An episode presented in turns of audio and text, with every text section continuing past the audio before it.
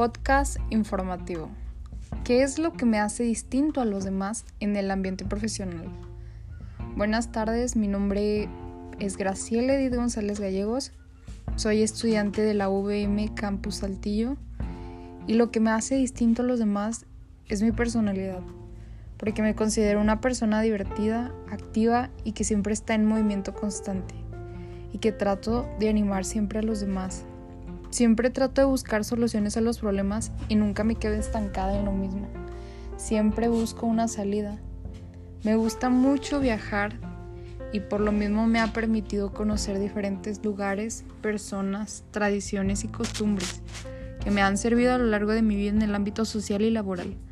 Considero que conocer gente es algo muy importante, así que trato de ser amable con los demás y siempre trato de no anclarme en el pasado si me afecta y trato de pensar en el presente y cómo mejorar. Y honestamente es lo que me motiva siempre.